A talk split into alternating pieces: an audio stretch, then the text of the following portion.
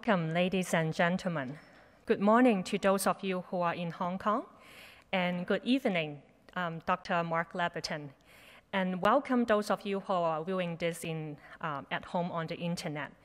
Welcome to the second day of the China Graduate School of Theology, Josephine So Culture and Ethics Lecture Week. We had a very fruitful and um, sharing discussion yesterday. If this is the first day that you joined the lecture, I would like to welcome you to the second day of our lecture on the crisis of American white evangelicalism. So just a housekeeping item. If you would like to view the lecture in um, Cantonese or Mandarin, you can scroll down to the web page to the um, bottom and you can find the respect, respective language, so either in English, Cantonese, or Mandarin. So today, we are honored and fortunate to have Dr. Mark Labberton with us again to share with us about Christology and our culture.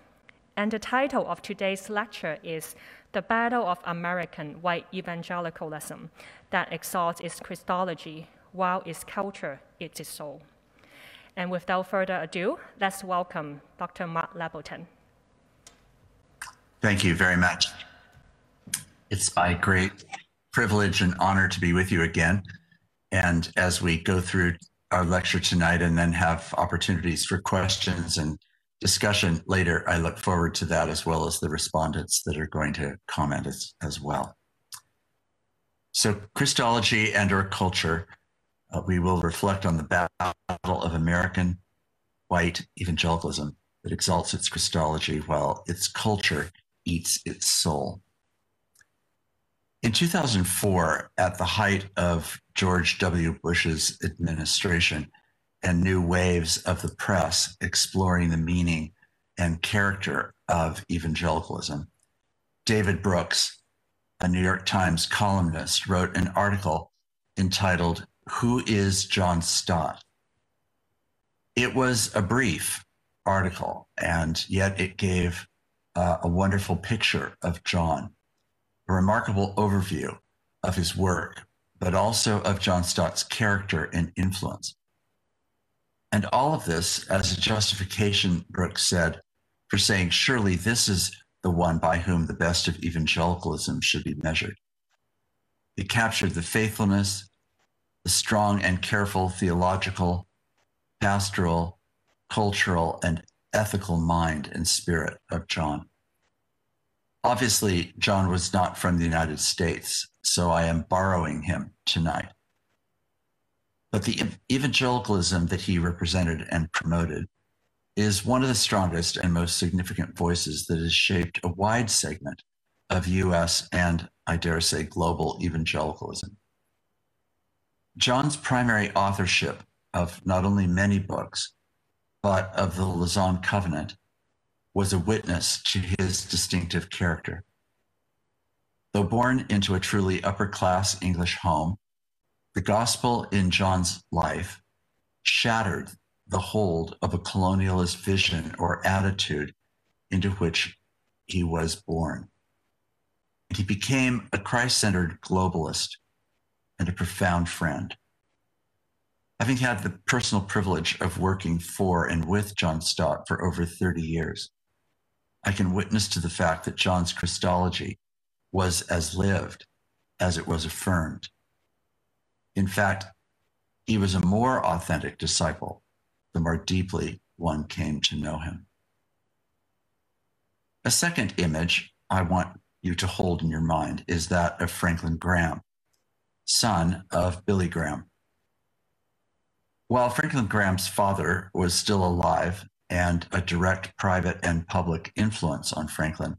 Franklin operated inside the character and narrative that had been established by his father, a US and global icon of American and white evangelicalism. Franklin Graham founded Samaritan's Purse, a Christian relief organization, which is an expression of Christian compassion similar to the founding of other relief and development agencies, such as World Vision, Compassion International, and others. As Billy Graham's health declined and Billy withdrew from public life, Franklin's voice increased in different ways, and unfortunately, not least in its shrill volume and tone. By the time the Trump administration was in place in the United States White House, Franklin seemed to have become a true believer in the service that the Trump presidency might be to evangelical purposes. And Franklin piled on with all that he had. He made support of Trump a vehement and often spoken of cause and explicitly equated support for Trump with being a faithful Christian, including Trump's America First policy. I lift up these two voices as contrasting exemplars of two very different American, in quotes, since John is not technically American, but American types of evangelicalism. John Stott and Franklin Graham share a common seedbed of faith and theology centered in Jesus Christ. And they defend largely common versions of a theology of the cross as the way of salvation, dependency on the Bible as God's unique and authoritative word, and God's evangelistic mission in the world, as well as God's evidences of goodness through relief and development efforts, and the primacy of the church as God's instrument in the world. However, they demonstrate quite different views of gospel and culture and herein lies the subject that I want us to consider in this second lecture. Stott was an Anglican, born into a family in which he was taken to All Souls Church in London week by week by his mother, while his father, who was an atheist and a surgeon, stayed at home a few blocks away. He lived in London his whole life. He was never married he regularly engaged in private and in public with a very diverse array of people and opinions. By the grace of God and a lived Christology or incarnationalism, the gospel allowed him to break free from many of the strictures that might have held or kept him culturally bound. It was centrally his Christology his view of the radical reorienting reality of God embodied in human flesh, emphasizing, serving, empathizing rather, serving, healing, suffering, dying, and rising that transformed John's life and social location. His Christology moved him to live and move in a different way in the world. He, in fact, lived in a simple two room apartment or flat, doing ministry focused on study, writing, preaching, and travel. His Christology led him to listen. That in turn led him to hear and trust, understand, and act on the perspectives of brothers and sisters in Christ throughout the world. When I recently spoke with Rene Padilla, one of the founders and leaders of Misión Integral in Colombia, South America, he said that what stood out about Stott among other Western white evangelical leaders was simply this that he listened, that he wanted to know and understand us, not to control or use us. Despite Franklin Graham's exposure to the global church, despite his father's sympathies and growing understanding of a world beyond the small town in which they lived in North Carolina, despite the good work of the Samaritan's Purse around the world, I regrettably say that, in my view, Franklin's life speaks most loudly of his social location, not his Christology.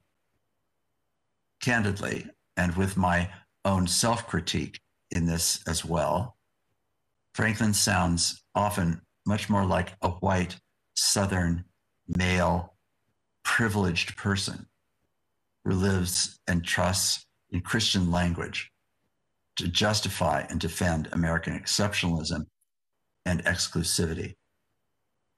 In other words, his, his Christology does not seem to have broken through and relocated him or redefined his life or his social location. Admitting I may see him wrongly, and I well could, my impression is that his Christology has never expanded his core perception of God or neighbor or self. His view of authority, of power, of pragmatism, and even of nationalism have not been recast by his Christology, but rather the reverse. He trusts deeply in American exceptionalism. No wonder when the Samaritan Purse set up a coronavirus clinic in Central Park in New York City, it initially made a major issue over the fact that it would not be serving LGBT people. His politics impaired his compassion for suffering people. The Jesus who sat at table with sinners and tax collectors, with the weak and needy, seemed captive to Franklin's social ideology. The magnanimity of grace appears trumped. That is, it was overtaken by a Trumpian view of things. So, my concern tonight is, or this morning on your end, is a, an observation and a conviction. It's this that American white evangelicals tell ourselves that we are living our Christology. That is our public message. But the more likely truth is that we are often living our cultural location, not our Christology. Of course, we all know that the relationship between the gospel and culture is an historic Christian dilemma. As we know, God entered culture, and to make that affirmation is not simplistic, though its familiarity may suggest otherwise. Once God has entered human experience, though equal with God, he did not regard equality with God as something to be grasped, but emptied himself and finding himself in human form, he humbled himself and became obedient, even unto death. And therefore, God highly exalted him and gave him the name that is above every name, that at the name of Jesus, every knee will bow and every tongue will confess that Jesus Christ is Lord to the glory of God the Father. In ways beyond the philosophical mind body problem, we now ask through the lens of the incarnation itself what we have to what we have in order to face new kinds of mind body body spirit theology culture confession action issues. This dilemma is not new but the way it manifests itself in american white evangelicalism shows itself in particularly problematic ways. When taken at its surface it has found a broad cultural acceptability. But beneath it exposes a problematic underbelly. Outside observers to white evangelicalism have seen this for some time, but let's delineate some of the unfortunate markers. A crisis, first, then, of Christological knowing. American white evangelicalism is living out an inadequate, even failed theological or Christological epistemology. What is claimed to be known seems to sit on the surface rather than penetrating our underlying and controlling social location. Consciously or otherwise, the Christ we know does not necessarily lead to a life that demonstrates the radical recreative work of being remade after the image of Jesus Christ himself. It feels more like a form of imitative knowledge than of penetrative knowledge. And when the absence of Christ like fruit in places of pain and injustice seems so prominent and guarded, one has to ask if the Christ that they name is real and knowable enough for the real world. In other words, At the core of the crisis is an unacknowledged, unintegrated Christology, in which the evangel seems to sit on the surface of history rather than being the penetrating and recreating uh, of the human story itself. In some white evangelical spaces, faithful theology is verbal and dogmatic, but spiritually abstract rather than self critical and convicting about social realities that lie outside the white, middle class, and male cultural box. The denial of racism and of white supremacy, the denial of the coronavirus and trust in science, the denial of the election recently in the United States and its outcome all have millions of white evangelical supporters even in the second election, 80% of evangelicals voted for President Trump. Tragically, when these denials are offered specifically as an expression of Christian faith, then the evangel itself appears to have less and less to do with reality, the world in which ordinary people live and work, suffer, and play. In this circumstance, our Christology starts to appear as a fantasy rather than as knowledge. Does our Christology do the work of redefining and reconstructing our personal and public lives, giving evidence that we are a reflection of what lies beyond our sociology? Is not this what living in, but not of the world, is actually meant to produce? And not just in piety, but in evidences in the public square. It seems, by painful contrast, that white evangelicalism does not really attend to being made new, but being internally and eternally safe. It doesn't intersect with our ordinary everyday world. So, how has this come to be? I want to say, suggest several reasons. Out of fear a crisis of pursuing power is upon us more than pursuing wisdom. There are many manifestations of this white evangelical orientation that set the stage for how white evangelicals live and thrive.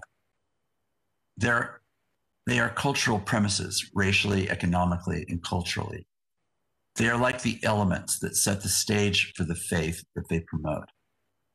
There can be a variation in personality, but the main elements that I'm going to describe are fairly predictable, even necessary, and they show little penetration of a living, reordering Christology. First, whiteness. As you are aware, the dominant culture of the US numerically and culturally is white and European. By dominant, I mean both the largest and the most influential the population that holds the primary power roles and levers of cultural influence. This is fast changing in the United States. And by 2045, just 24 years from now, the US will no longer be white majority. The racial separation and division underneath the narrative of America as a melting pot is a secret in plain view. That is, we say that there is a, we are a melting pot, pot, but anybody who has lived in the United States understands that frequently that is not true. We have proximate diversity. We are near one another, but not deep or intimate diversity. And that is as true or more true of American evangelicalism than it is of other institutions or groups of people. A lot of energy of white evangelicalism can be found in the southern part of the United States. And its legacy of racial separation directly shows in the separation of white and black churches. Even now, in newly planted and growing southern congregations, they are still deeply racially divided. Churches established and maintained for, maintained for white people, even those that often claim to be multiracial, are still dominantly white.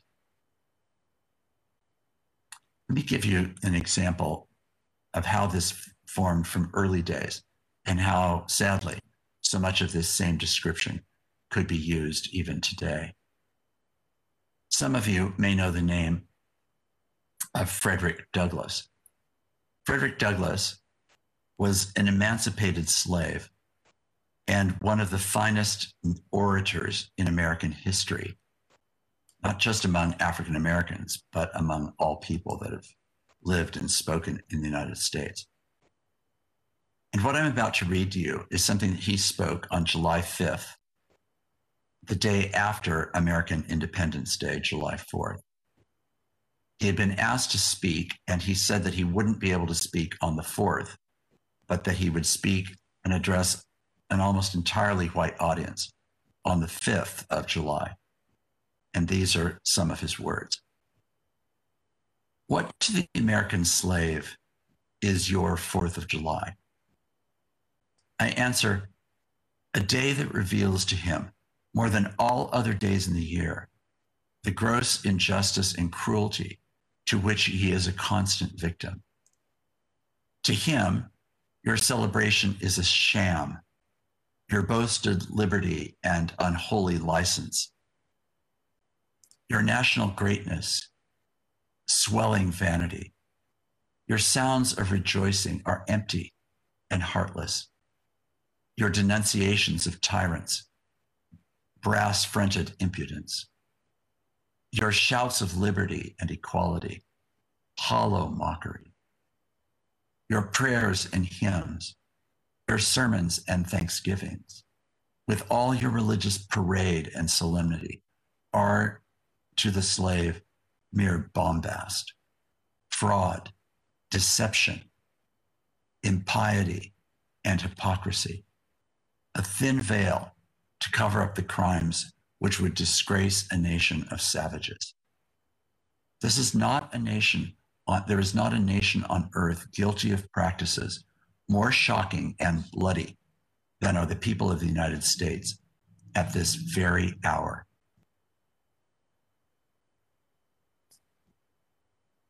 The structures and policies, and even more the culture of whiteness that Frederick Douglass is describing in 1852 are still so thick in the United States that what he says speaks far more loudly than the evidence of serious discipleship in which we become transformed as a part of, an, of one new humanity in Christ.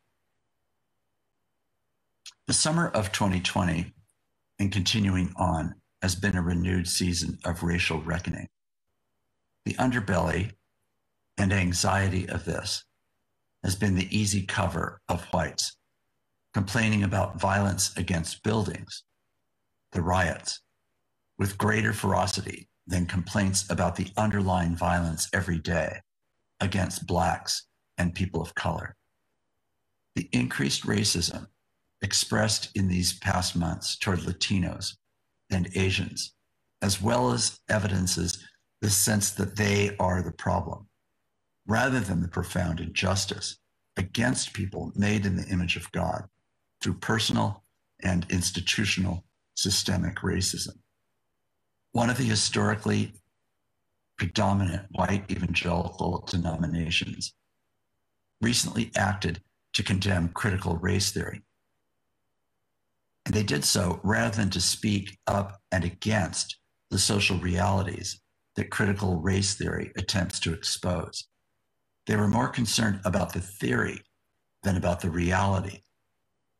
The assumption seems to focus on the apparatus of reflection on race, rather than to face the gripping and present impact of racism.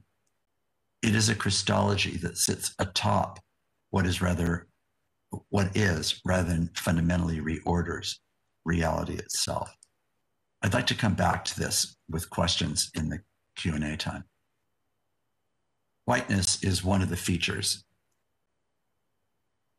that makes it possible for culture to dominate Christology. The second one is maleness. Also, inextricably linked to being white and evangelical in America is typically being male. It's male voices that have dominated the American evangelical scene, partly through a rejection of women in leadership, not least women in church leadership, and especially against women preaching in the life of the church. Anyone who knows the life of the church around the world is more than aware of the pervasive life giving ministry of women. CGST knows this, Fuller Seminary knows this. The church around the world sees and understands the, the impossible contribution, possibly large contributions of women. But for many reasons in evangelical churches, those in leadership are typically male and typically older male and typically white male. They are the ones that are thought, as if by nature, to be the ones in charge. The long established assumption excludes 50% of the body of Christ from leadership and fits a stereotype that I would argue is not biblical or Christological, but much more of an unformed, untransformed aspect of culture. White evangelicalism in the United States is predominantly male in its public manifestation. And the events last week on the steps of the Capitol building in Washington, D.C., only further emphasized that very point, not least with signs that said, Jesus saves. This shows itself to be out of touch with the world in which we live, not least the community gathered in worship. Where are the leading voices in American white evangelicalism? It's not as though there are no well known women Bible teachers, like Beth Moore, for example, but they are often not held in the same respect as institutional leaders or church planters or public policy advocates or theologians. They are primarily seen as, quote, women's speakers, unquote, rather than voices that should lead change, should lead and change the church by a deeply penetrative Christology that rewrites our narratives, sets us free, and resets our social location. As Beth Moore has spoken out more and more publicly, male voices have harshly criticized her, and many of her adherents, who are women, have dropped away. What has been fascinating to watch is that at the same time, she's attracted a wider set of women, not so much from inside the white evangelical subculture, who are hungering for a deep encounter and transformation with God that will affect their whole lives. It is her care with the scriptures, her honesty in their implications, her refreshing self critique, and her confidence in God's power rather than in her own. These are the charisms that I see as the fruit of the Spirit in her life and that the body of Christ needs. The next category, in addition to whiteness and maleness, is the way evangelical, white even American evangelicalism is bent on success. The fruitfulness of the church that tends to get the most attention in white evangelicalism is the growth, size, amounts, numbers that can be externally measured, considered success oriented, and evaluated and rewarded because of that. This is reflective of a set of selective theological influences connected now to corporate or entertainment values. It does not show the fruit of the Spirit of an identification with a crucified Christ. It is not a narrative of laying down power, but of public success measured by benchmarks of influence with social or economic power. Being invited to be uh, by the President of the United States to be one of his quote evangelical advisors is the height of this convergence and this crisis in the United States. The megachurch model symbolically distills these tendencies and maximizes efficiency and scale as a value. This all makes sense once you embrace and assume that church means standing inside this non Christological paradigm. It's just the environment and not itself the focus of attention. It is the assumed basis for all that is done on top of that platform. It is like paint on a canvas not evidence of a new creation. This does not mean, of course, that all good disappears. or that truth is absent, or that faithful servant does not occur in megachurches. Of course, that's not true.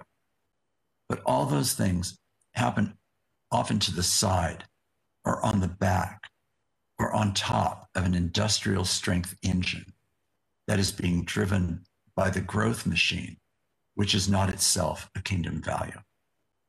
The multi billion dollar evangelical industrial complex is driven by achieving statistical, financial, and production quality and letting that show that keeps the audience coming back and it keeps that audience giving financially. They follow numbers, rankings, quality that drives the machine more than the evidence of true wisdom. The pandemic makes this inclination all the more evident. Preaching at such a church, I was once introduced as a preacher for a night of what they called star studded worship. Imagine star studded worship. There is only one star in Christian worship.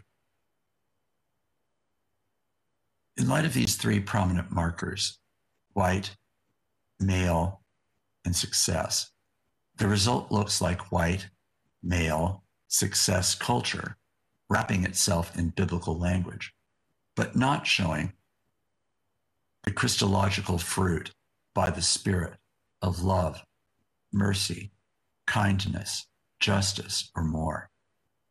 At a time when the racial and gender landscape of the United States is rapidly changing and challenging the vestiges of white supremacy and of male dominance, white evangelicalism has become very nostalgic. No wonder so many have been taken with the notion of make America great again. It's a nostalgic phrase. That very slogan fails to reflect anything about the inherent character of the gospel, but instead uh, of something quite different. It does not feed a picture of reconstituting and reordering our lives because of the gospel's transformation. Native American, Black, Latino, and Asian stories are not truly heard and trusted in such churches as the ones I'm describing their narratives have to be, quote, vetted by white male evangelical voices that claim a biblicism that is belied by their words and their actions. This is the whirlwind that brings the enterprise of white evangelicalism spiraling down in the culture wars of today. Even in today's press, so many different voices expressing the death of evangelicalism and potentially the death of the church in America. While these may be reactionary words at the moment, they do not fail to grasp the urgency and crisis that I actually think is upon us.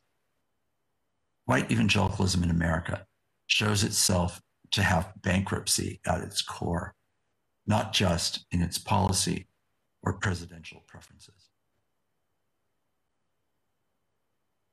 Back to John Stott and Franklin Graham. On a trip with John Stott that I took, primarily giving lectures in various Indian seminaries, we had a Sunday afternoon venture to go in search of the elderly mother of an Indian missionary currently serving in Vietnam at the time that this trip took place. He asked if John would go and find and call on his mother the next time he was in India, and John said he would do his best to do so.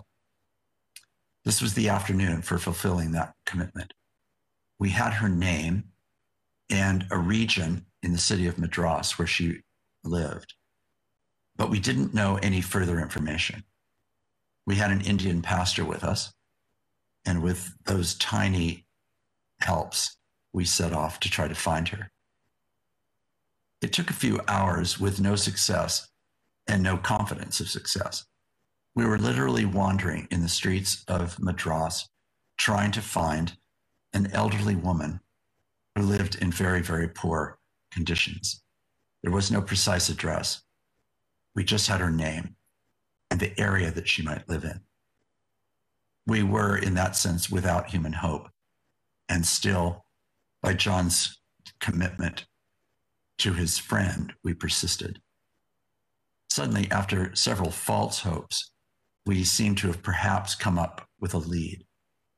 A man unknown to us led us further and further into the burrowed layers of a particular neighborhood in India, in Madras, eventually into a common courtyard or two, until finally, and remarkably, we had before us this sweet, elderly woman, mother of the man who wrote to John from Vietnam. He described her as a dear lady who was losing her teeth one by one. Would John please go and see her?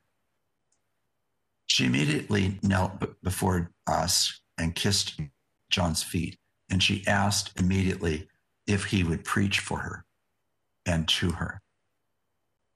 After an honorific small rug was found and John was positioned on top of it, this simple woman knelt with her hands open to hear the word of God. The man who spoke to scholars and leaders all around the world and in Madras that day now offered in the clearest and most appropriate way a compassionate and convicting sermon of God's love for the world, including for this woman's son and for she herself. He prayed for her. She kissed his feet again. The man who preached to tens, maybe hundreds of thousands, was no different than the man who preached for the one person. This was not about power, but wisdom, not about being male or white, but about being human, not about being successful, but being a servant. Now, I want to believe that Franklin Graham would have such stories himself. But that is not what is at least publicly visible. Out of the same seedbed that they both shared of evangelical faith comes two very different manifestations. Yes, one comes from America and the other from Britain. But in a deeper sense, they come from different social locations and surrounding cultures, but they actually share quite similar Christologies. Their written statements of faith might be quite similar to one another, but the display of the implications of that Christology seems to be quite different. Both men are mature and complex. Both had complicated relationships with their highly public and influential fathers. Both were born into an ecos- ecosystem that was feeding them in particular ways.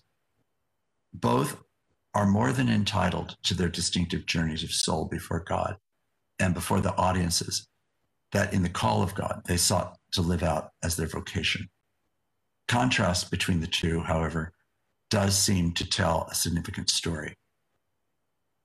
The gospel landed in John's life as a counterpoint to his wealthy and prominent medical family narrative. At an early stage during World War II, John's father was a highly prominent heart surgeon.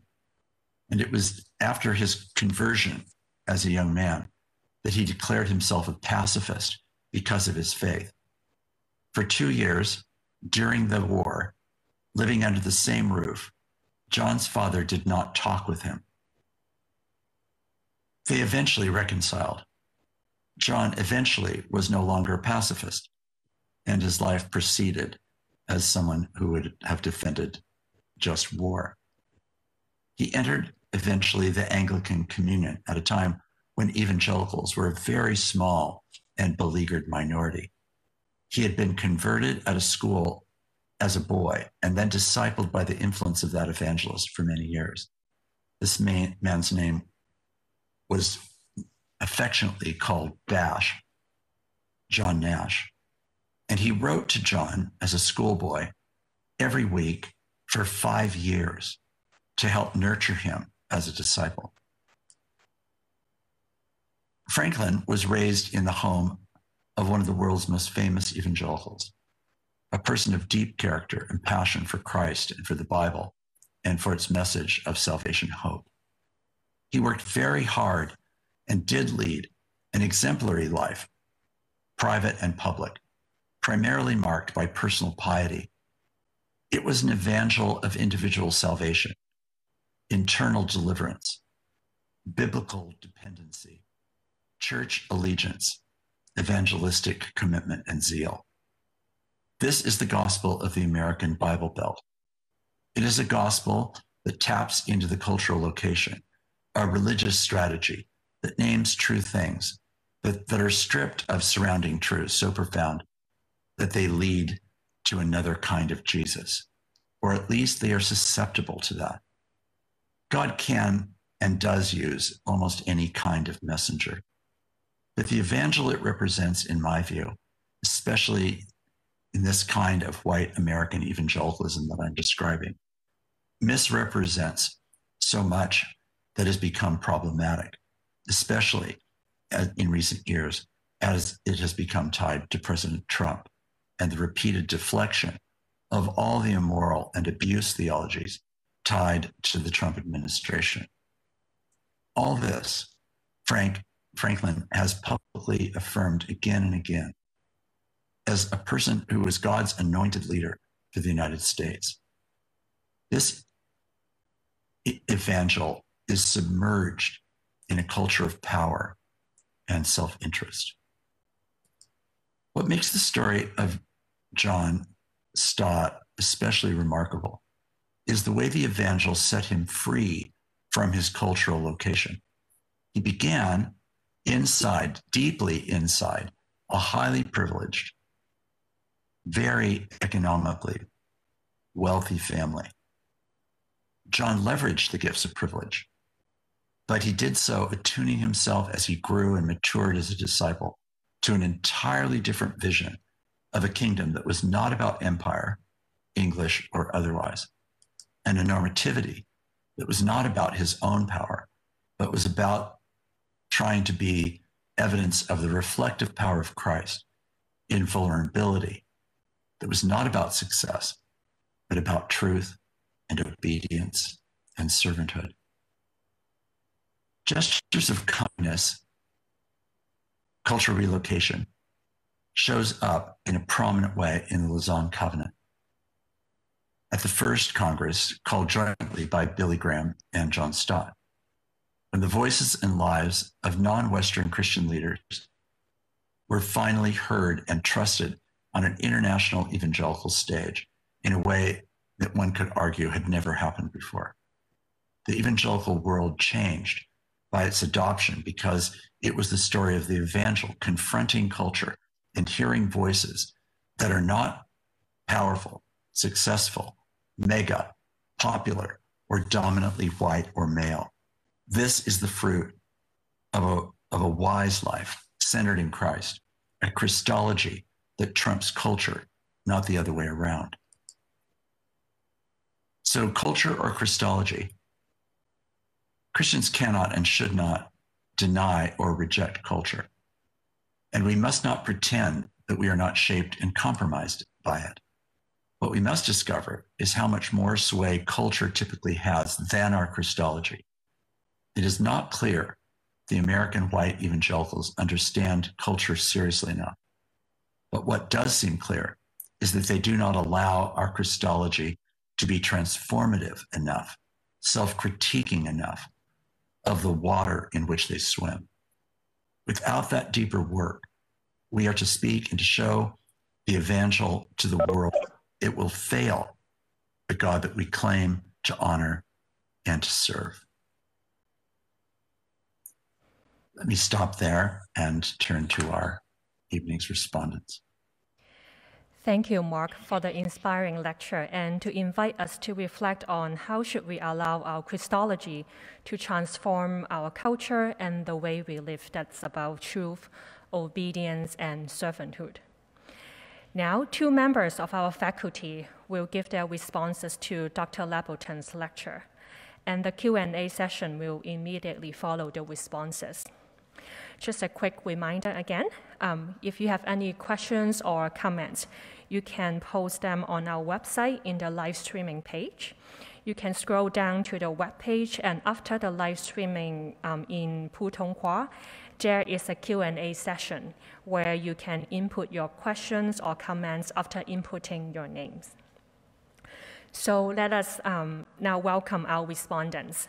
Um, Dr. Celine Yeung, Assistant Professor of Theological Study, and then later we'll have um, reference Dr. Kin Yip Louie, Heavenly Blessing Professor of Theological Study. So welcome.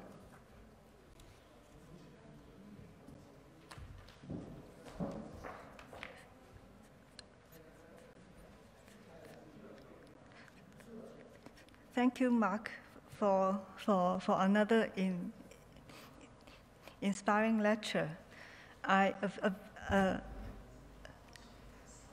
appreciate your remark that, that theological scholarship is, is personal narrative.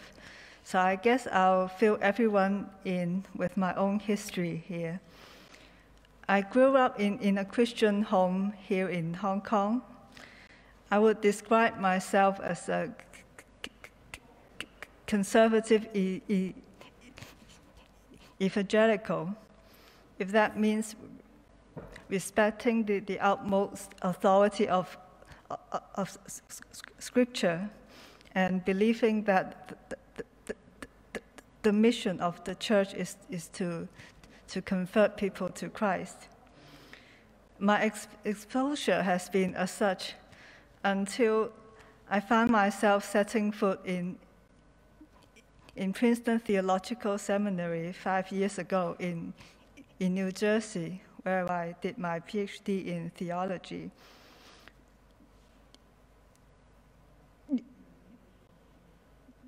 New Jersey is, is a deeply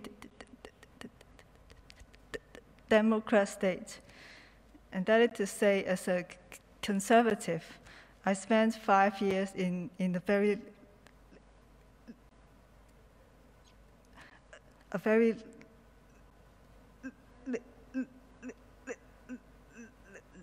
liberal place. I will spare you all with the details of my adventure in Princeton as a conservative woman. But for now, I'll just say that while I agree with, with Mark that American e evangelicals are in a crisis, I'd like to give them at least some credit. My experience at Princeton was that I, I ironically, it is often the, the, the conservative evangelicals who, who, who befriend in, international students and go out of their way to help us. I went to many churches near my area, and it was almost in, in, impossible to find a, a congregation that is multiracial. They are always either all white or all black or all Asians. But the only one church I came across that was truly multiracial with roughly one third of the congregation white, one third black, and one third Hispanic, was in, in, in fact an, an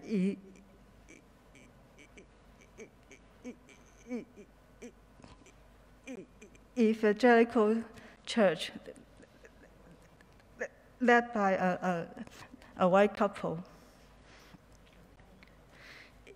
In in these two lectures,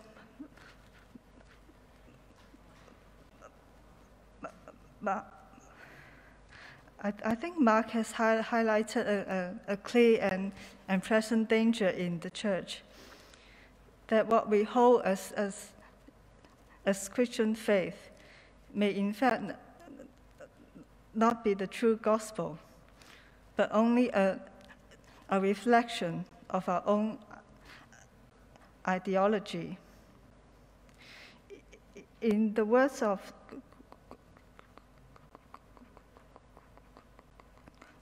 Juan Luis Segundo, we are capable of deforming doctrine in order to, to protect our own interests.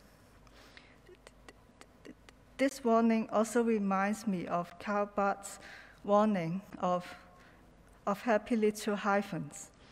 The hyphens we in, intentionally or unintentionally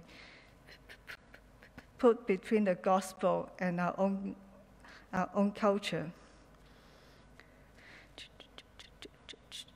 Chinese Christians, for example, without very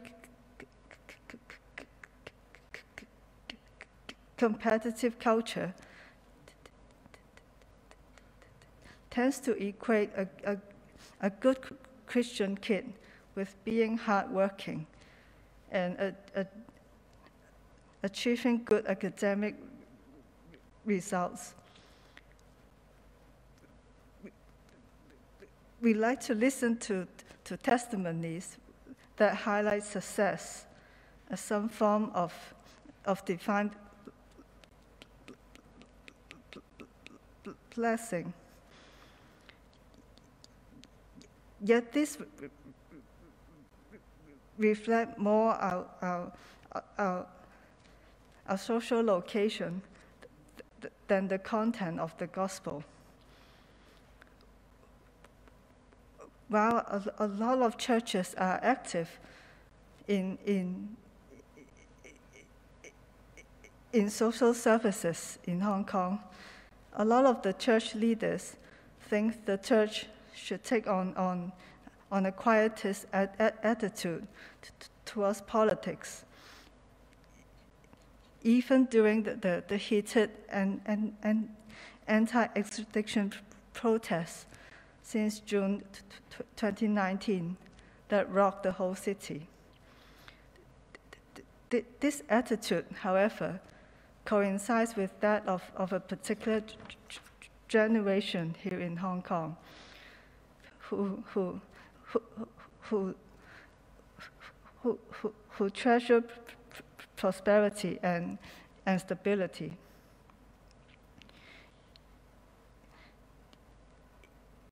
In,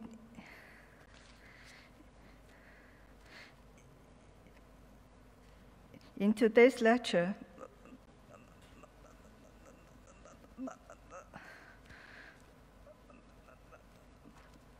Mark has offered an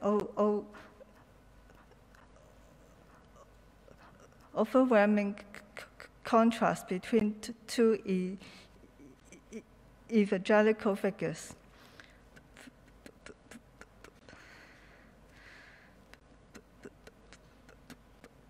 Both grew up in, in, in privileged families but one managed to, to be free from his own, own culture and class, while the other seems to proclaim a, a gospel that only reflects his own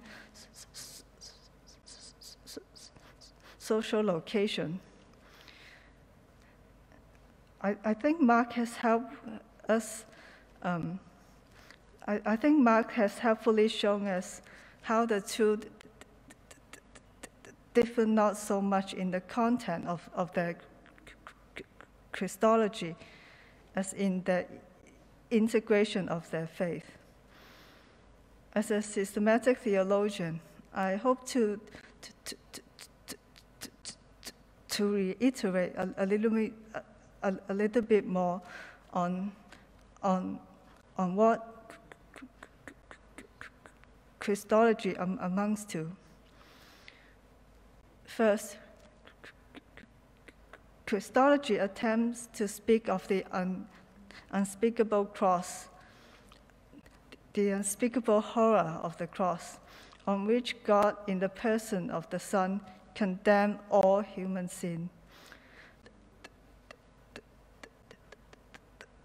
The cross precisely denounces the human status quo.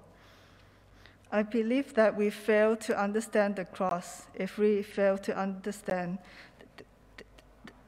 this divine no, or if we restrict it only to our personal lives or, or to spiritual matters in, instead of the whole human condition.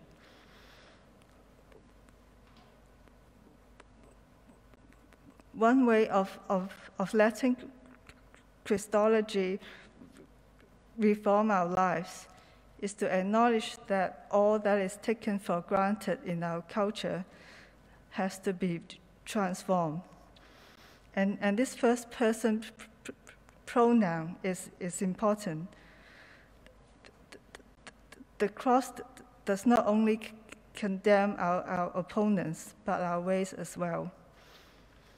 Second, Christology attempts to speak of the humiliation and, and suffering of God in the person of the Son. Jesus Christ identified with the poor and loved to sur- surround himself with social outcasts and sinners. He was himself a refugee and a political criminal. I noticed, however, that the Chinese churches love to preach the, the disciplinary and authoritative Paul a lot more than, than the lowly and even politically sensitive Christ.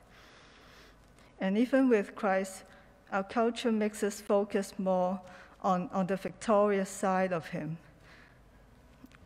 in, in, instead of the humble and, and compassionate side of him. One way of letting Christology reform our lives is to rediscover the, the, the Christ who is for the sinner. In, in some, I've learned that that Christology is not only asking a who question, as in who is Christ, but equally a, a whom question. For whom is Christ proclaimed?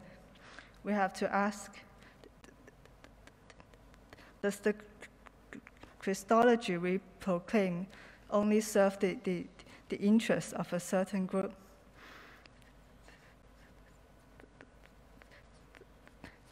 Thank you again, Mark, for, for, for your lecture.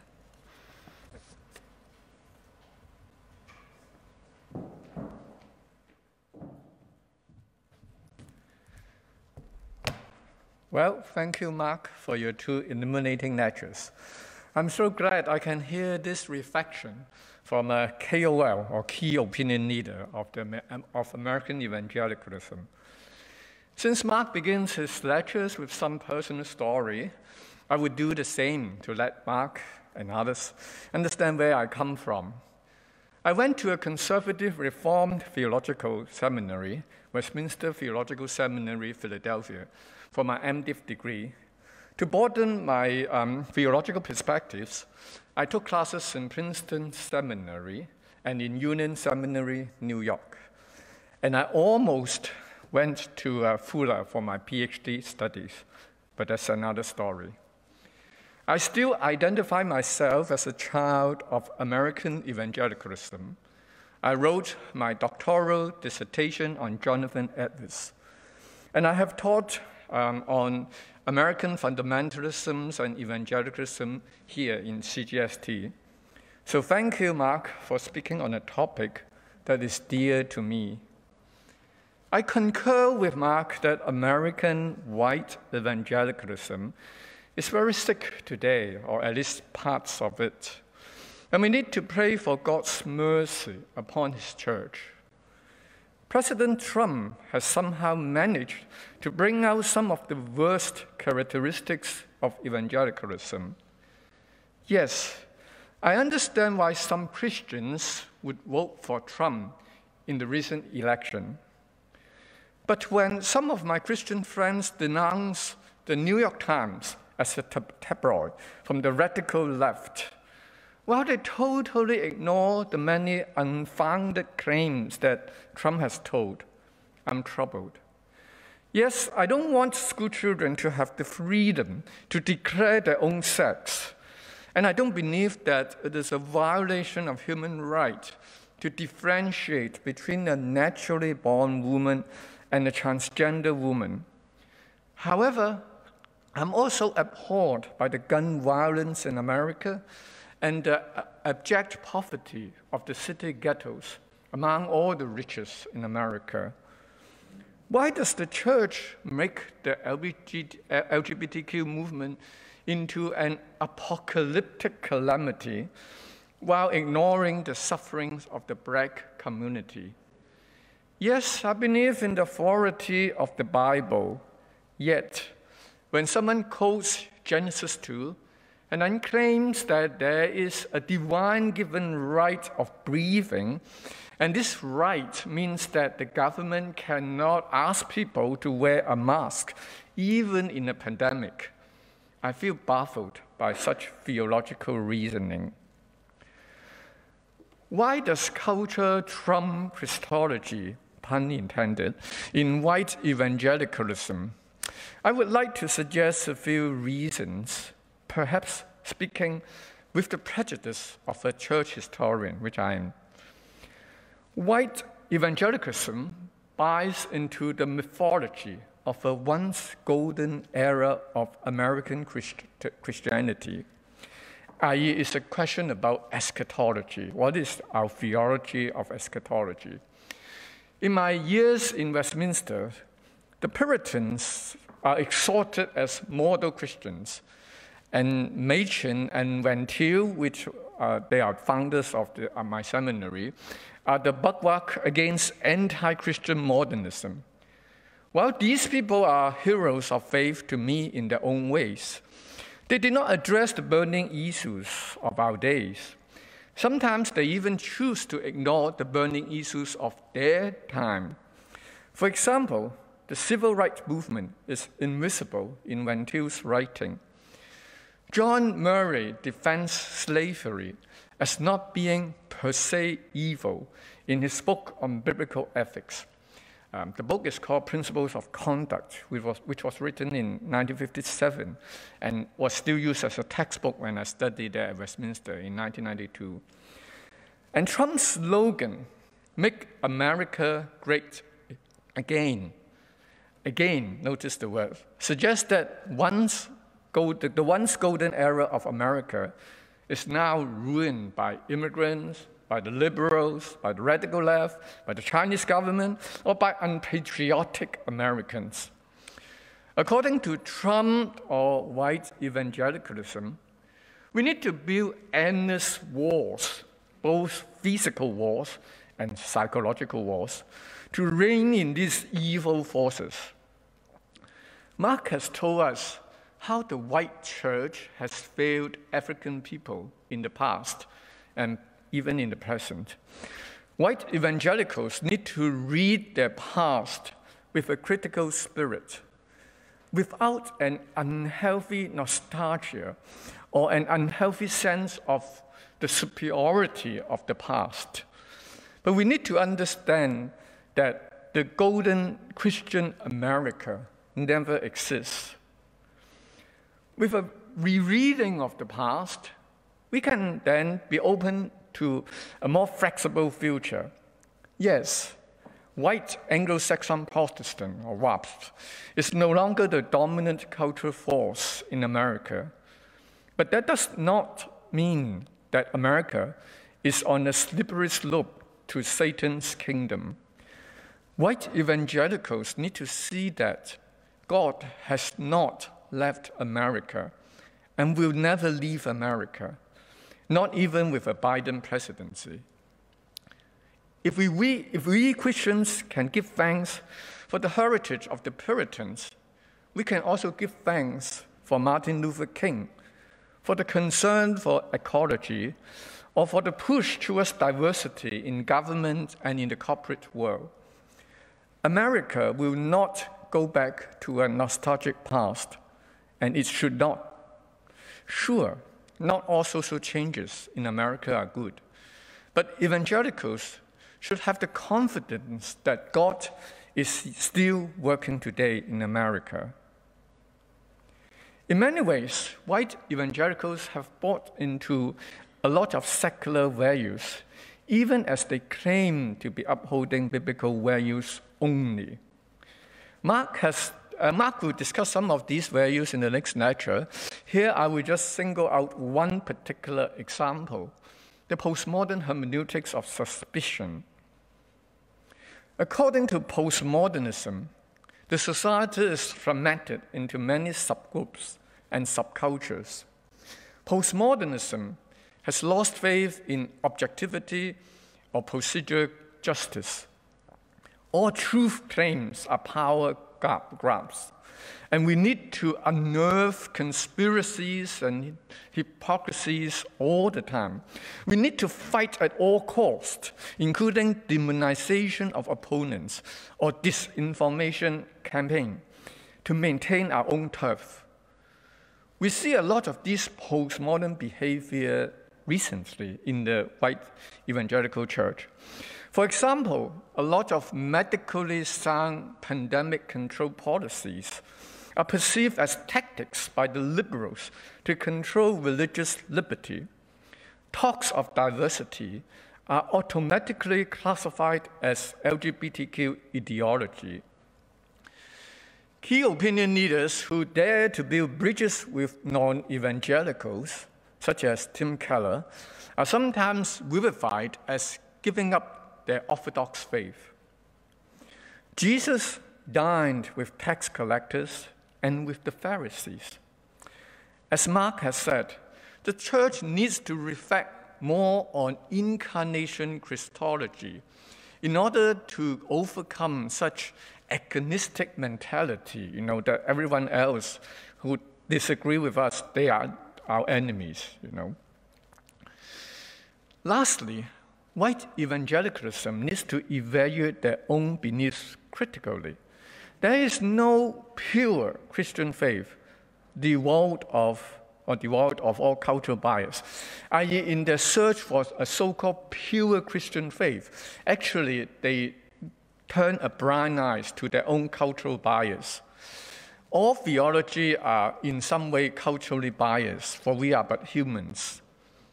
We can try to be aware of our own bias as much as possible by studying the history of evangelicalism critically and by listening to how others, including other ethnic groups, other Christian traditions, uh, even social scientists or people of other faith, we evangelicals can uh, perceive, can have a better perception of the pressing evils of today. And then perhaps evangelicals can now and can then work with others to make America and even the world a better place to live for all peoples. Thank you. Thank you. Thank you both very much.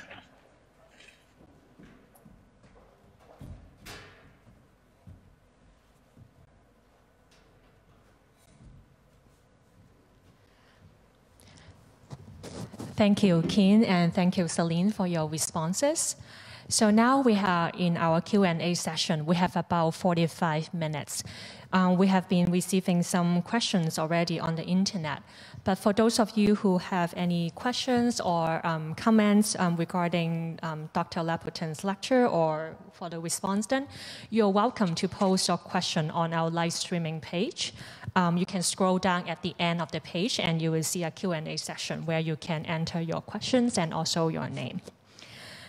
So um, let me read the question we have already.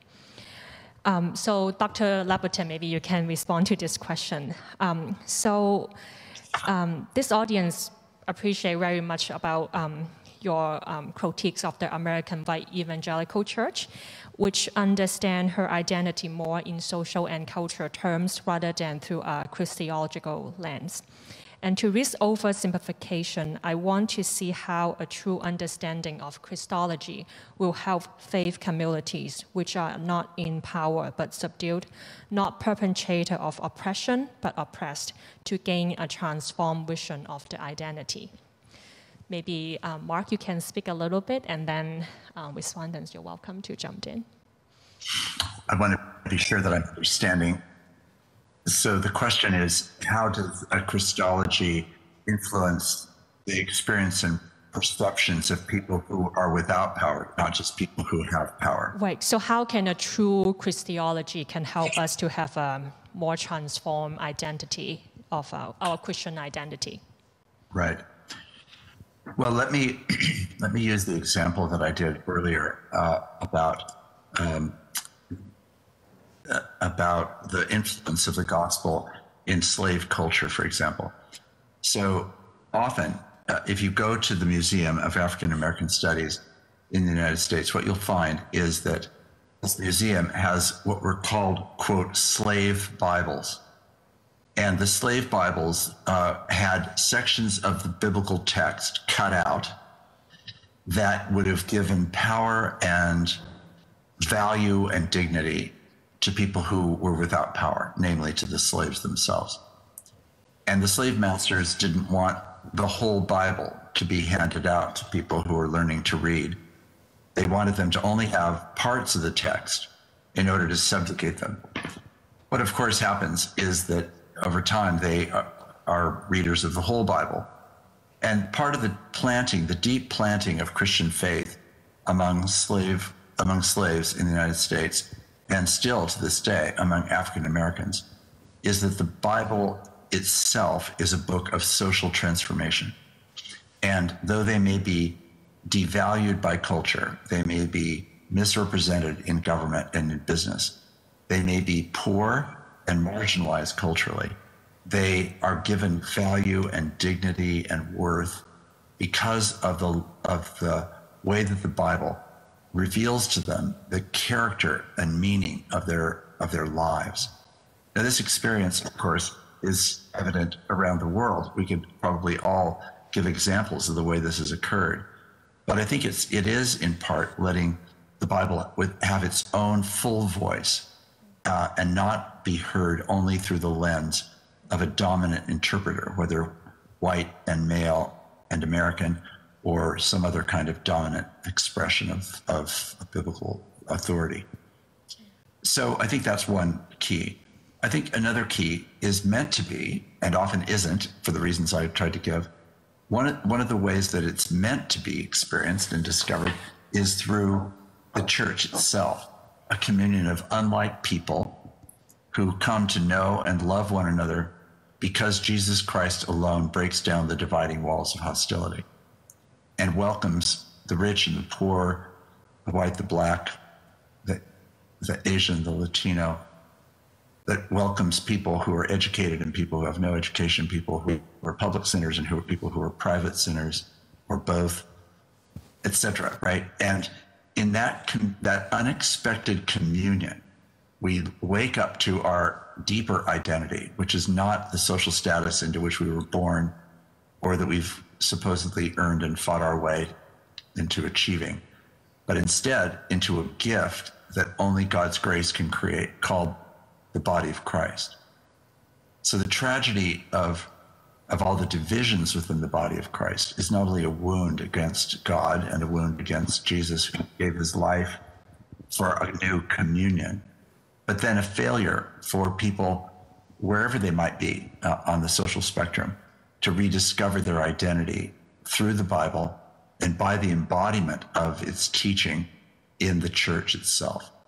So when all of that is broken, the Bible is dismissed, let's say, or it's put to the uses of only some ranks in social hierarchy and used against other ranks in social hierarchy, then in fact it is literally a dismemberment of the body that Jesus Christ died to save and aches and longs and weeps to make one new humanity. So I think I'll, I'll stop there just as an introductory set of comments. So allowing the Bible to speak the full voice and also through the church community, we can embody what the Bible says. Right. Mm-hmm. And yet we all we know, I think, around the world, that typically the churches reflect certain social categories and racial categories and gender types and you know a, a social expression which uh, does not embody the whole gospel and often we're not committed to that even as a hope or a goal okay. thank you oh, i uh, just add two more remarks. I think sometimes when we read the Bible, we tend to take the Bible's message out of its social context. Uh, For example, we say Jesus is apolitical. Well, actually, right. if you read, you know, Jesus' criticism of the Pharisees, it's a very political yeah. move. Yeah. The other uh, remark I will add is we need to read, you know, Christology written by different people.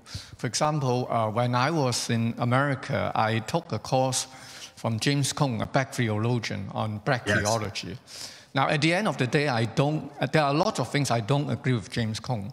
But on the other hand, that course was just an eye opener for me. I mean, I, I see things in the Bible that I would never see if I stay just in Westminster. So yeah. we, we need to listen to um, people who speak from different backgrounds, different ethnic groups, to just to see how things, how different people can see things quite differently from the Bible. Yeah. Right. So we have another two questions that are related to the relationship between the church and the government. So I'm just going to read both of them and then maybe you can answer them together. Um, so um, evangelicals and Republicans go hand in hand. The relationship is very deep. Is it possible for evangelical to take a neutral position to both parties in the near future? And another related question. Um, people like Jerry Falwell and other famous pastors and powerful evangelicals use their position to influence presidents um, and lawmakers to advance their causes. A lot of people, especially non Christians, resent this. What is your opinion? That's a quote from the question online. So, Mark, do you have any response to those questions?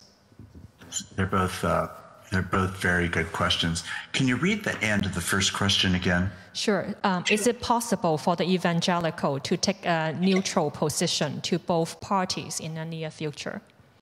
Right. Republicanism has been taken to be socially conservative uh, as a as a party, uh, and Democrats have been taken to be social progressives. Um, the question is, does one or the other belong to the church as an identity? And I would say, no, not as an identity. Um, there are things about the gospel which are socially conservative, and there are other things about the gospel which are socially progressive.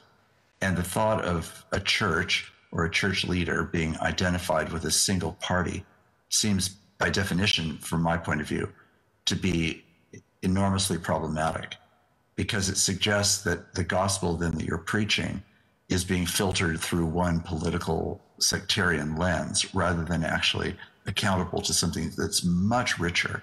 For one thing, it's not the gospel is itself not binary. That is, it's not a choice simply between one and the other, as though there's only two options. We're talking about the God who holds all things together, the God who is the Lord over all, the firstborn of creation and the firstborn from the dead. That's the God that we're worshiping. So the idea somehow of thinking that our Christology could be reduced to allegiance to one political party seems like pure folly to me. I think uh, there are ways that I'm personally Democratic and there's ways that I'm personally a Republican. But I don't really care about those labels. They do not hold any intrinsic value or particular meaning to me. They're reference points in social conversation, but they are not reference points in my own theological or political philosophy or actions. So, so I don't think there is such a thing as a neutral position, nor do I think there should be a neutral position. I'm not arguing for a neutral position. What I'm arguing for is a deeply vested position in a whole gospel for all people and a gospel that speaks at the most profound levels internally, but also at the most public levels as well. That's not a neutral position. It's not uh, a way of quote staying out of politics. I don't. I don't think a Christian should stay out of politics. If you mean politics by politics, sectarian politics divided along, along party lines, that's a different conversation. But if you mean it's possible for a Christian leader to stay neutral about the uses of power in the culture that we're a part of, I don't see how a Christian who calls Jesus Lord can remain neutral about that. If I if I'm seeking to follow Jesus as Lord, it reorders all power. It calls my power in question. It calls any other person's power in question. It talks about how to rightly order power in a way that reflects the goodness and justice and truth of God. So I don't think neutrality is or should be a goal. Uh, and I don't think I would I would encourage it really for anyone who might be listening to these lectures. Working out how we live that out, of course, is a hard challenge, and that's partly why we're having these conversations. Now, the second question, can you read the end of that again as well? Let's see. So many famous or powerful evangelical pastors use their position to influence presidents and lawmakers to advance their cause. And a lot of people, especially non Christian, resent this. Um, what is your opinion on this? Well, there's a number of things to say about that. Um, but fundamentally, I would side with the people who resent it. Um, and the reason I'd put it that way is that often when Christians are given accesses to political power, especially when their power is primarily located in the church or in the Christian community, they go to the government trying to get the government, quote, on their side, as though it is about seeking governmental favoritism rather than bringing to the government a Christian critique of their government or of the problem that we're looking at, whatever it might be. So often, in the cases of people like Jerry Falwell and in President Trump's Evangelical Advisory Board, for example, I know from knowing a number of people that are in that group that one of the things that they would all say is true of that group is that they are not self critiquing. They go because they want the president to do their bidding. So, for a pluralist culture to watch Christian people look for special favor from the government feels to me as though that's not looking for justice from the government, which includes, yes, justice toward the church, that's legitimate to argue for. Justice for society in general, that's also uh, part of the work of the church, to argue for justice for different racial groups, genders, etc.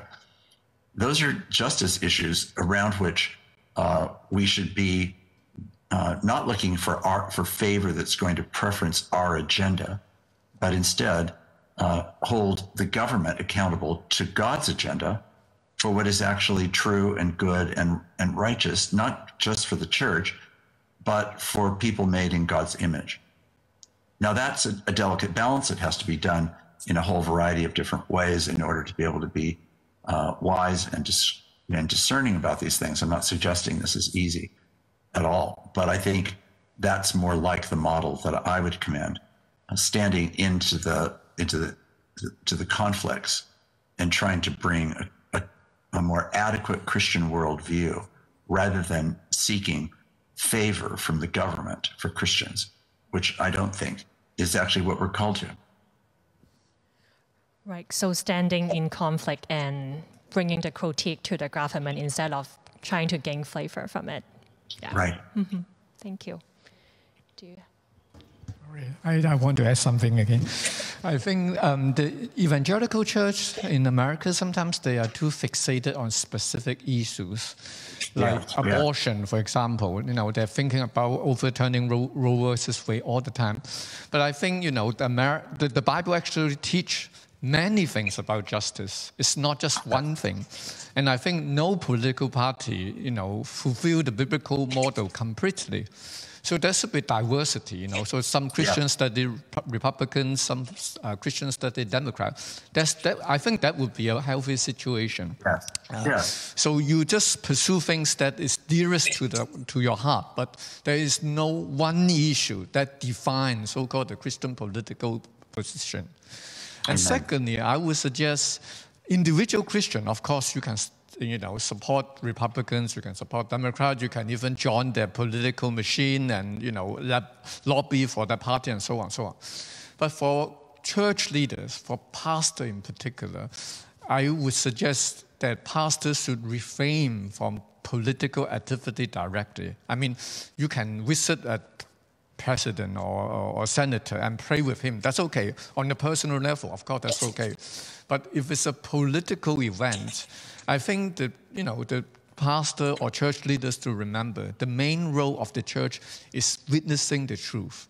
We are not an interest group. We, we, our main job is to witness God's justice. And if you know, this justice can come to fruit in the world, that's God's work. That's not our effort. And we, we, we witness what is the faithful truth of God. And then sometimes we just have to trust God to see how God will, you know, realize his kingdom on earth. Yeah. Right. But I, I think I agree with what you've just said, and I think your points are very well taken.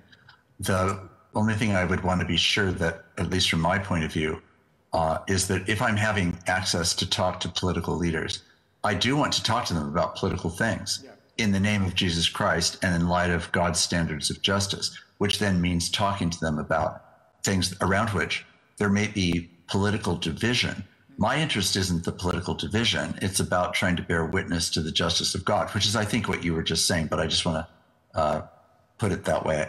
Uh, have we just said the same thing, or do you think what I'm saying is is different than what you were saying. No, it is the same thing. It just means in, in public events, we are not trying to support, or pastors should not try to say, you know, roll for dem- Democrat.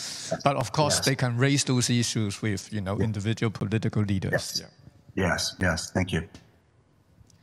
Yeah, um, thank you. I want to concur with your, your trying to make a distinction between being, being neutral in politics versus being neutral with, with respect to, to, to political parties. I think yes. that, that distinction is very helpful, and I think that that distinction is helpful for, for the churches in, in Hong Kong too, because it is very common here that they want to stick to the, the, the, the, principle of, of the separation between church and state, and a lot of them understand that to mean that church, therefore, should be be neutral with respect to politics. But I think that goes against our the,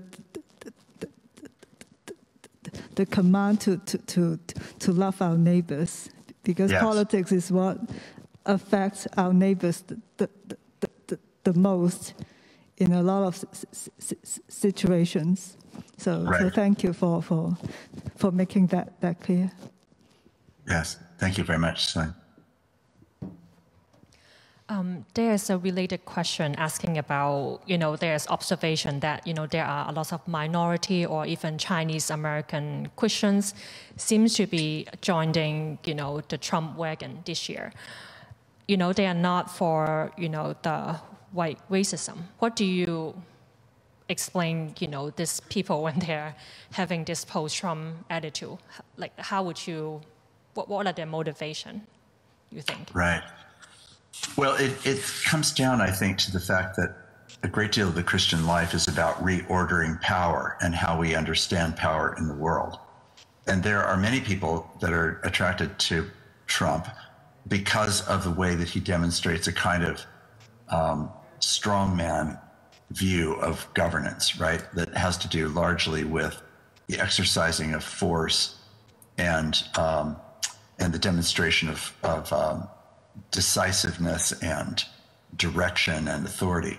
This is one of the reasons why, for example, in Africa, uh, there are a lot of African Christians who are really very, very enthusiastic Trump supporters. And it's partly because of the fact that, that the residue of of tribal life in Africa and its emphasis on uh, on the on the on the strong man who's going to lead the tribes is is a person that that sometimes speaks and acts like Trump. That this is one of the reasons why I find it very ironic that it's the church in Uganda this week that will vote if they follow the past. It will be Christian people who will be some of Museveni's strongest uh, supporters. Why? Museveni is a strong man. He's so strong that many, of course, would call him a dictator. Who supports that? Interestingly and painfully, I would say, the church. So Museveni does not pay attention to people who are poor and in, in need. Women and, and children are, are abused by his government. Whereas uh, the church wants to speak up for Museveni because he uses Christian language and because he's seen to be, quote, strong. Now, I don't know if that's true in that for that justification in the among Asians and Asian Americans, but I think uh, you know Trump's language of strength, success, power, money, influence, and then tying it to certain hot button issues as as has already been named, like abortion or human sexuality or uh, immigration, that those things are are taken all together as a way of first getting what we want materially and otherwise, then getting a leader who's going to defend what we want and keep the enemy at bay, and then that's going to protect our values, namely things like abortion or a conservative approach to LGBTQ issues. So I don't know. You'd have to tell me whether you think that's a reasonable explanation for the for the attraction to Trump of some uh, Chinese Americans. Well, uh, yeah, I think you know, strong leader. That, that image is certainly part of it. I think the other part is, you know, Mark, you mentioned already about social conservative uh, Trump represents a more conservative voice on many social issues, family and so on. And I have to say, yes, Trump has done something I agree to, his emphasis on pro, uh, protecting religious liberty, for example. That's something yes, yeah, right. that we can uh-huh. identify uh-huh. with. So, but in general, I think many Chinese want to preserve a conservative social order, like respect of the parents and so on, so those things. And that may explain some of the Latino support, you know, that Trump get to. And uh, so at least in the rhetorics of Trump and so-called the, the conservative wing, the Democrat yes. is, you know, painted as radical. You know, they want to how to uproot the whole social order so that yes. you know, everyone is equal and there's no more respected person, no, you know, everyone is equal in that sense. So I think right. a lot of the fear of the upsetting of the social order, I think is what drive you know some Chinese Christian or other ethnic Christian to support Trump. Yeah. Yes, yes. Thank you for that. I think that's true. I agree. I don't know if I, I don't think I can speak for a lot of people, but for some of the people I know, it could be because of Trump's um, foreign policies because of the way that he's so strong against um, some, some governments, such as um, CCP. I think that could be part of the, the reasons. And also in America, um, I don't know if, if I get it right, but the, the Christian, the Bible Belt is also where the, the, the Rust Belt is, roughly. And before Trump's era, a lot of the jobs were lost to countries like, like Mexico and China. So a lot of people have lost their, their jobs. So maybe partly why they want to hear make America great again is such that jobs could come back to them so that such such that they can actually have have their jobs back. I think that, yes, that could be partly why.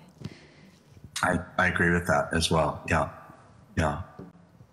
But often, what that, uh, all of that, both of your answers, I think, are, are ones I certainly would accept. Um, I think often what's less visible inside those answers is really an interest, fi- finally, of simply self protection. And there's something about the gospel Christology itself, this is why I chose that word, that is about vulnerability and about becoming interested in the other, not just in what we have a prerogative to grasp. So I'm not saying anything uh, that that leads to a direct plan for economics or for job security or uh, those kinds of things, but I think it it's based on an assumption, a cultural assumption, I would say, not a gospel assumption, that that self interest should come first, or often legitimately can come first. And I think from a Christian point of view, that has to be at least wrestled with. And if I saw those that were surrounding Trump critiquing that, even while they're also affirming it, in other words, setting it boundaries as well as giving it uh, its own head, then I think I would feel differently about those arguments, uh, which I think do have a place in, in things that we should carefully consider. Thank you. Um, so for our next question, if the current trend among the white evangelicals continue, what, in your opinion, would become of evangelicalism? Um, another related question, do you think now is a turning point for the white evangelical churches to reflect their value, or you would think that they would, you know, move on to the extreme ends? Well, based on where we are right now, I have to say that I'm more skeptical than optimistic. Um, I, am not saying that with any pleasure or with any feeling that I'm even being dramatic. I just think it's descriptive of where we are right now. Um, despite all that's that's going on, uh, even right now, there are people who are still defending in every way the legitimacy of the complaints against the election and of the violence that was used and uh, all of that, right? So there's no, there's not a pervasive sense I have of of deep reflection about this. It's much more, it's much more intuitive and reactionary, rather than self-critical and and repentant. Um, and I think people are showing their true colors that they're more aligned to this agenda rather than humbling themselves before God and asking for God to give us new eyes and a new heart and a new mind to perceive ourselves and our neighbor and uh, our nation and the world around us in a different way. Um, I certainly think that there are some institutions, for example, even today, there are maybe four, three or four institutions that I'm aware of that have put out some really very strong and repentant statements of their own sense of complicity in this narrative.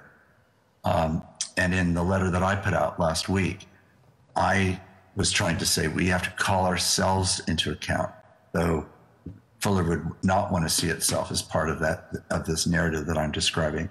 There's no way that we are not in some way entangled in it and guilty of some of the same things, even on on uh, even though we may occupy a different social location and have a different social critique, we can still be caught up in the same problematic uh, issues, right? So so let's admit that of ourselves.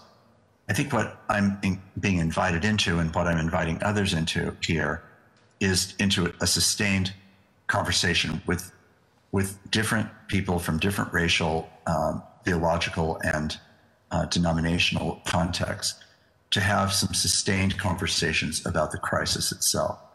Because to some degree, we have to feel our way toward as much of a of a fresh narrative that we can all share in in order to be able to then share in acting together in a way that could be really more publicly productive.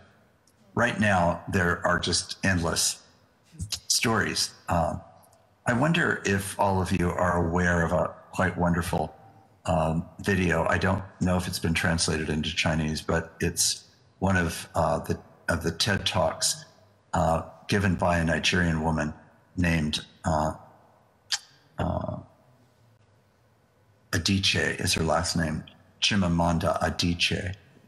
And it's called The Danger of the Single Story, The Danger of the Single Story. And uh, she basically offers us a kind of social anthropology of why there are, is almost never one story. So, what I'm not trying to argue for is we all need to come together and tell the same story. That's not, that's not a good idea, even as a goal, let alone as a as a possibility. So, um, but what I am saying is a shared narrative, even in our differences in our narratives, that could bring us close enough together that we could then begin to conceive the church in America in a different way.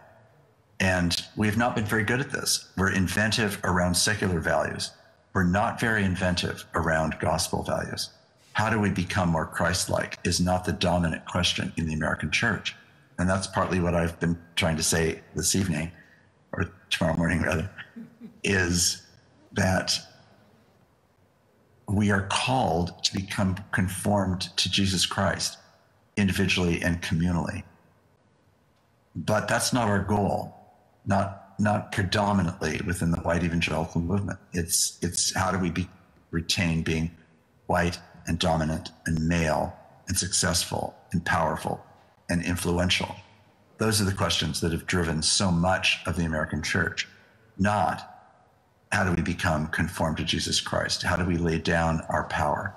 How do we surrender in the name of Jesus to uh, our, our friends, our neighbors, our family, and including our enemies in ways that represent the unexpected love and sacrifice of Jesus? Those are surely the qualities that are meant to be part of what the body of Christ throughout history, when it's been at its best, that's what the church has been called to. That's what we are called to in this moment. And I've been trying to highlight the way that the church, the evangelical white church in America, loves using that language. And it preaches it, it writes about it, it teaches it, but it does it within the confines of a social structure which actually makes becoming Christ like, by definition, actually not the goal. It's actually to be white, male, American, dominant, successful, powerful, etc. That's it's our destruction. So when I think about will evangelical different parties, you know, different political um, point of views and and ethnic groups. Right. Yeah. Right. Well, I know when I was a pastor, there was a period of time uh, in the congregation that I was serving in Berkeley, California, that we were working on some of these issues, and we developed a, a simple liturgy that we used for several months as a way of trying to just keep remembering these first order things. So it went something like this. I would get up and I congregation would say, You are not God. And I would say to them, You are not God. And they would say, We are not God. And then we would name a number of other categories where we wanted to remember at the start of our worship that these are not the things that we're here to worship, that we have to lay these things down. So it was a repentance, yes, but it was also a denial, a rejection, uh, yes. It was a, a seeking after what is the right ordering of power, where everyone is called into account, not just the left or the right or anyone else. And then trying to figure out how do we live together in the newly ordered power of the kingdom of God. Thank you. Yeah, I want to you know repeat actually something I've said already in my response. I think being a Christian is the adventure. You know, we we are open to God. What is what God is doing today. I think we, we evangelicals tend to be um, conservative in the sense we, we don't want to go into anything controversial unless somehow we are persuaded we have the absolute correct answer. Like, for, for example, uh, uh, whatever, in some sexual issue, we think we have the right answer. So we just keep repeating that right answer. But yeah. I think, you know, the church need to be open to things that we don't have a final answer. I mean, we, we may have, for example, uh, abortion is not uh, pleasing to God in some way, but does it mean making abortion illegal in all situations is a good thing? I mean, there, there's a big step between the two. You know, abortion is morally okay versus, you know, banning all abortion. But I think a lot of times we Christians are afraid to, you know, discuss about things we are not sure we listen to one another and see how we can find a path that everybody can walk in. I think that's something yes. the evangelical church need to, you know, take the, take the courage to walk in this road. And secondly, just the question about, you know, what would happen to white evangelical if it continues, you know, the way it is now. And I think, well, it's just, it will just decline. I think the democracy, uh, the, the, the demography of the United States is just they will have declining influence. And something new will come up. Uh, like Mark has said, the evangel will never die. So the church will just have a new face. What will the new face be? We don't know, but I know the church will survive. Right. Well, and I do think, I agree with all of what you've just said. and I and I think that one of the really quite exciting things is that some of the most wonderful demonstrations of the gospel that I'm seeing in the United States are coming from multi-ethnic, multiracial communities that are literally creating a new kind of church for the 21st century that does not look like and is not structured like it does not defer to authority in the same way as typical churches have done in the past. So that's an example of something new that's coming out of the brokenness. And I like the word adventure very much. Um, another word that I think fits alongside adventure is that God is a God of surprise. And he does things that we would never uh, be able to have anticipated if we're open to that. Um, and that often does then call in question, not, not endlessly and, and not at every point, but it calls in question tradition and structures and formalities that we might have become uh, overly used to. So the next question probably for Dr. Yeung. Um, so an audience um, comment on Dr. Yeung, you make a good observation that conservative quote unquote churches welcome ethnic minority. I too had similar experience being a Chinese seminary student in America. What set churches apart from other white evangelical churches in your um, experience? Actually, what I meant was that, um, in my experience at least, maybe I could not speak for a lot of people, but in my own experience at, at Princeton, it's really uh, often is the case that it is white e- evangelicals who, who, who are friendly to, to in, international students it's not something that I could explain, but that's actually the case. And a, lot of them are, I have to say. So that's why in my, in my response, I wanted to say that I want to give them at least some, yes. some credit. I agree. Thank you for that. I feel that, um, again, it's my own experience. A lot of the, the, the, the liberals in, in Princeton, I think they are very um, very conscious that they have to be in, in, in the right place along the, the, the political spectrum. A lot of them, I feel that they like to point their finger to the people on the other side, but they don't really um, reflect on how they actually treat the, the people they, they claim to love. That's actually my, my experience. I think both sides have their own, own blind spots. Yes. Uh, something. Anyway, uh, so I think that we, have been critical of the evangelicalism, uh, quite critical in these lectures. But there's something good about the evangelical tradition. For example, the concern to spread the gospel. I think that's one motive, you know, a strong motive to let the evangelical church to try to invite people from different backgrounds. It's not the lack of motivation to invite people is what happens when you do get people into your church. Can you make those people comfortable? I mean, that's, that's another issue. And we talk about the liberal church. Actually, in my experience, the liberal church in some way is not that liberal at all. I mean, I studied in as I said, I took courses in Union Seminary. I think Union Seminary, in some way, is as narrow-minded as Westminster Seminary. It's just narrow-minded yeah. in their different ways, you know. So, um, right. so I mean, the evangelical church is not does not has a monopoly on being narrow-minded. Um, and and thirdly, you know, I actually I was a pastor in a church in New York City, and we, our, my church in New York City is a multi-ethnic church. We have a Hispanic congregation, an English congregation, and a Chinese congregation. I preach in the Chinese congregation. I preach in the English congregation too. I don't know Spanish, so can't preach there. Anyway, so uh, for a while, the church, the church was my church, First Baptist Church of Flushing, was founded in the 19th century, I think.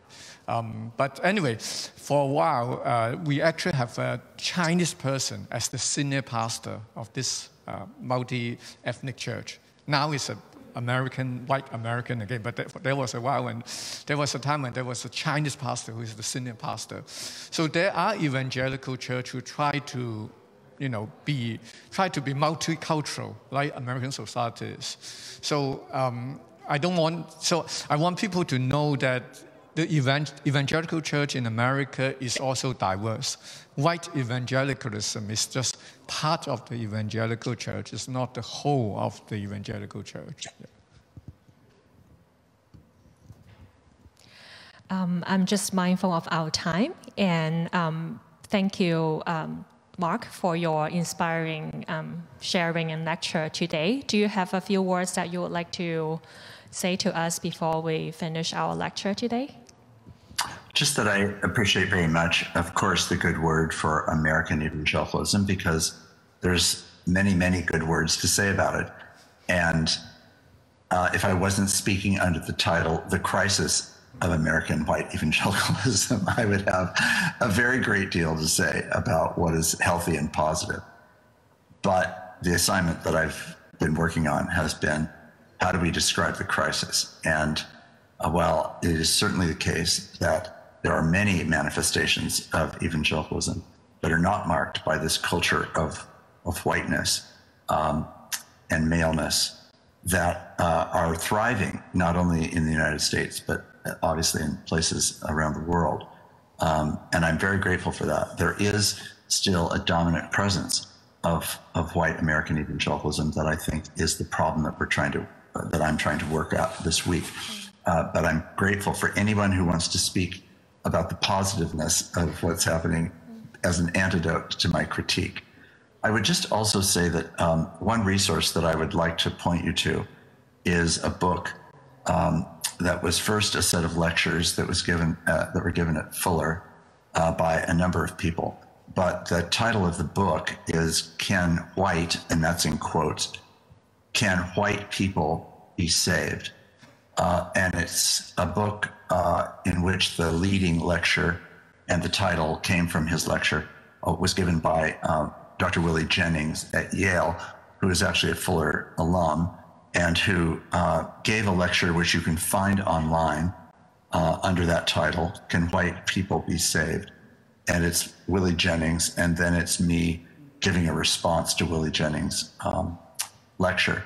And in that lecture, he's defining whiteness not about melatonin color, as it were, uh, the color of our skin, but about a social framework called whiteness, which is what I've been primarily talking about. And um, and so, if people are wanting uh, a specific resource to follow up on, that would be one to you can easily find online the lecture, the video of the lecture, and my response to the book. You can find online as well. Thank you again for tonight and for your attentiveness. And I look forward to two more sessions together. Thank you. Thank, Thank you, you, Mark. Do you have any?